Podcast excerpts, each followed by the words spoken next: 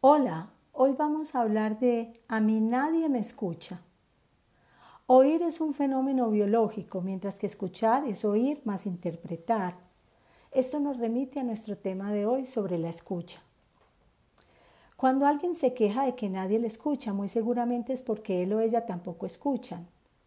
Porque es que escuchar no es dejar pasar el discurso del otro mientras piensa en la respuesta o en alguna otra cosa es concentrarse verdaderamente en quien habla para poder comprender a fondo qué es lo que dice, no solo con las palabras, sino también con la vista, los demás sentidos, los gestos y la entrega a la conversación. Existe un fenómeno cuando escuchamos y es tratar de interpretar lo que el otro dice y no lo que uno entiende. El que habla es el que tiene el derecho a ser interpretado según sus palabras y no según lo que entiende quien escucha.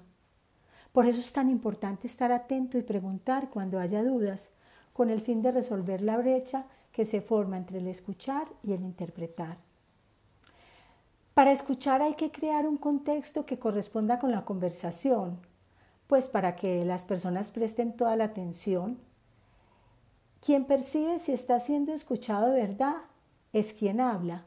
Y una de las cosas que ofenden es estar conversando, contando nuestras cosas con confianza y percibir que el otro no está atendiendo, sino que se encuentra volando con su mente en otra parte. No solo se considera una falta de respeto, sino que puede crear desconfianza y dañar la relación. Ponerse en el lugar del otro, demostrar empatía, es fundamental para también ser escuchados. Tenemos que entender el punto de vista del otro y de aceptar que hay otros aspectos del tema que no hemos considerado eso precisamente es lo que enriquece una conversación. También te invitamos a que pares con la costumbre de decir que estás escuchando a alguien mientras escribes un correo, escuchas a otra persona o lees a la vez. Eso interrumpe la escucha. Por último, no digamos que vamos a escuchar cuando no podemos hacerlo, porque es posible que luego no nos escuchen a nosotros. Te dejo esta reflexión.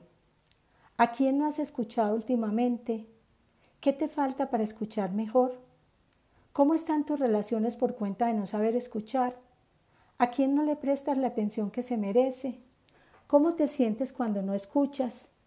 ¿Qué problema te ha traído el no escuchar? ¿Cómo quieres que te escuchen? Hasta pronto.